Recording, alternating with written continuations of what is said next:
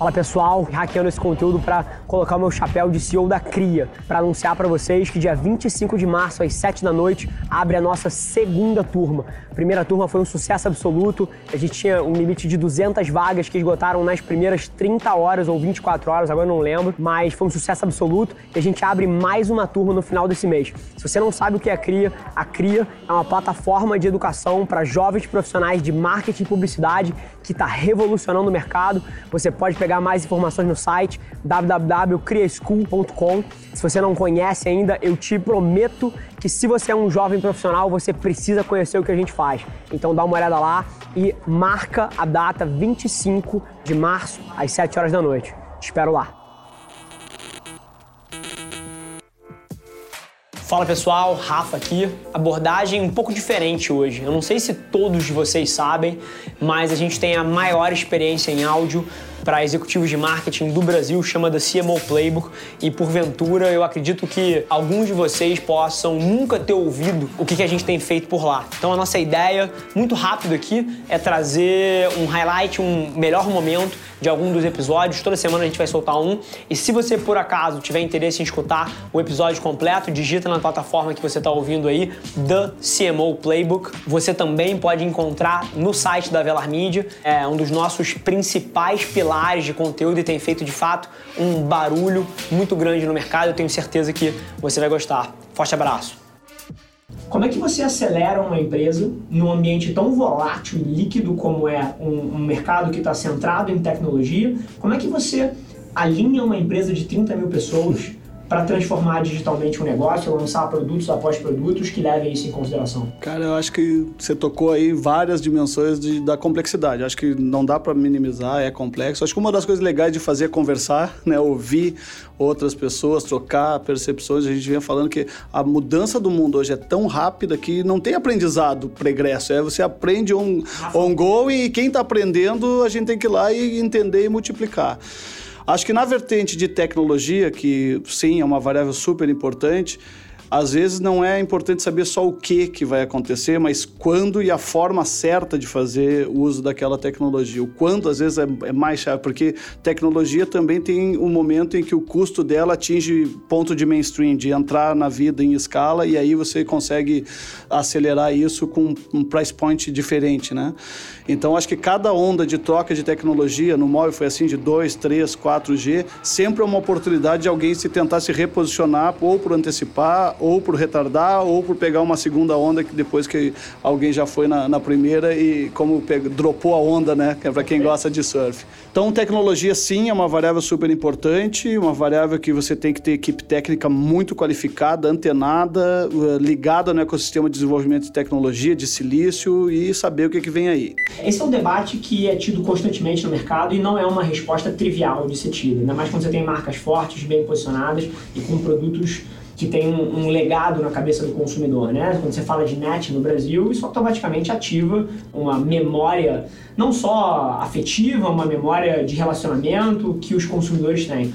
Como é que foi essa decisão para vocês e, e, e, como é que é o seu framework para pensar sobre um desafio desse? A primeira coisa é que foi uma decisão muito bem trabalhada e planejada. A gente sabia o posicionamento que a NET tinha, sabia e fez, acho que, o nosso dever de casa na, na, construção da Claro e começou a trabalhar muito em expansão e cobertura e qualidade de rede, entregar um produto melhor, mais inovador e mais simples para as pessoas entenderem, melhorar esse relacionamento, essa questão de transparência das pessoas entenderem as nossas ofertas e traduzir isso numa marca bem mais posicionada. Reformamos praticamente todas as nossas lojas e isso foi ajudando a Claro a ser percebida diferente e a se credenciar para daí sim incorporar o portfólio de produtos da NET.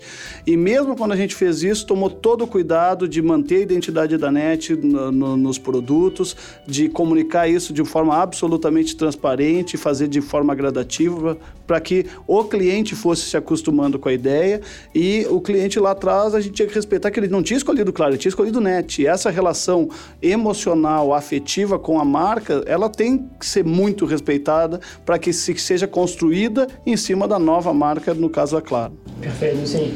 É, é um desafio que num mundo de transformação e no mundo que se move tão rápido vai ser cada vez mais presente na vida dos executivos de, de comunicação. Muito interessante a visão de vocês. O takeaway aqui é que tem que ser lento, tem que ser gradual, porque, assim, na minha visão, uma das coisas mais preciosas que uma marca cria com o consumidor é memória afetiva. Perfeito. Mas para o consumidor, assim, as pessoas vão poder ver o show do Usher, o show do, sei lá, do, do Drake, mudando a câmera pela qual ela assiste e com assento pô, courtside e ver um jogo da NBA lá fora, sem ser pela televisão, com Google de. Assim, essas coisas estão vindo aí, as pessoas. Estão vindo aí. É.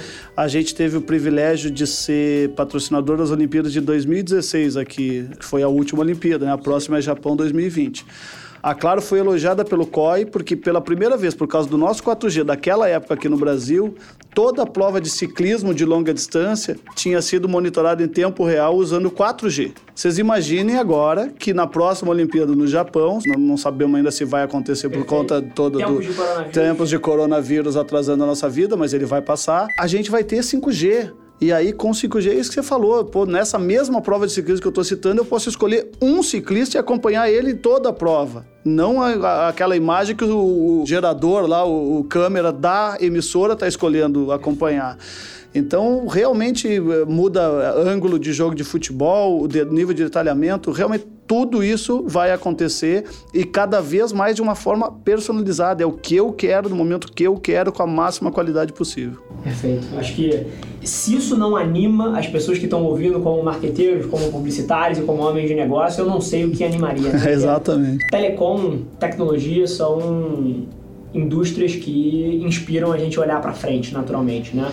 É, o que, que você acha que vão ser os principais desafios de uma pessoa sentada na sua cadeira nos próximos cinco anos e o que, que mais te anima em termos de estar nessa posição? Uhum. Eu acho que o principal desafio sempre vai ser liderar, engajar, reconhecer e colocar pessoas certas no lugar certo. A gente falou muito de pessoas. Entender de tecnologia, a gente vai ter que sempre ter gente uh, muito bem qualificada para estar tá conectada a tudo que está saindo aí de inovação. É a essência do nosso negócio também.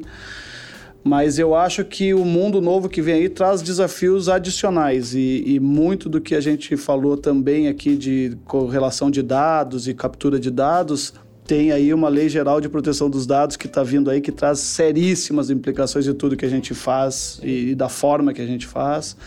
Acho que tem dilemas éticos a serem resolvidos quando a gente tem carro que anda sozinho pela rua e pode atropelar alguém. Uh, então, acho que tem muita coisa legal, problema novo surgindo, e sempre que tem problema novo, requer, não é máquina, é ser humano para pensar e, e, estabelecer soluções para eles. Então, a máquina é muito bom para repetir um determinado padrão, criar novos padrões de novo, criatividade é, é sempre um, uma atividade nata do ser humano, e ser humanos vão seguir fazendo muita diferença na nossa vida. Você colocou uma coisa que é um dos principais dilemas éticos da tecnologia, né? É curioso.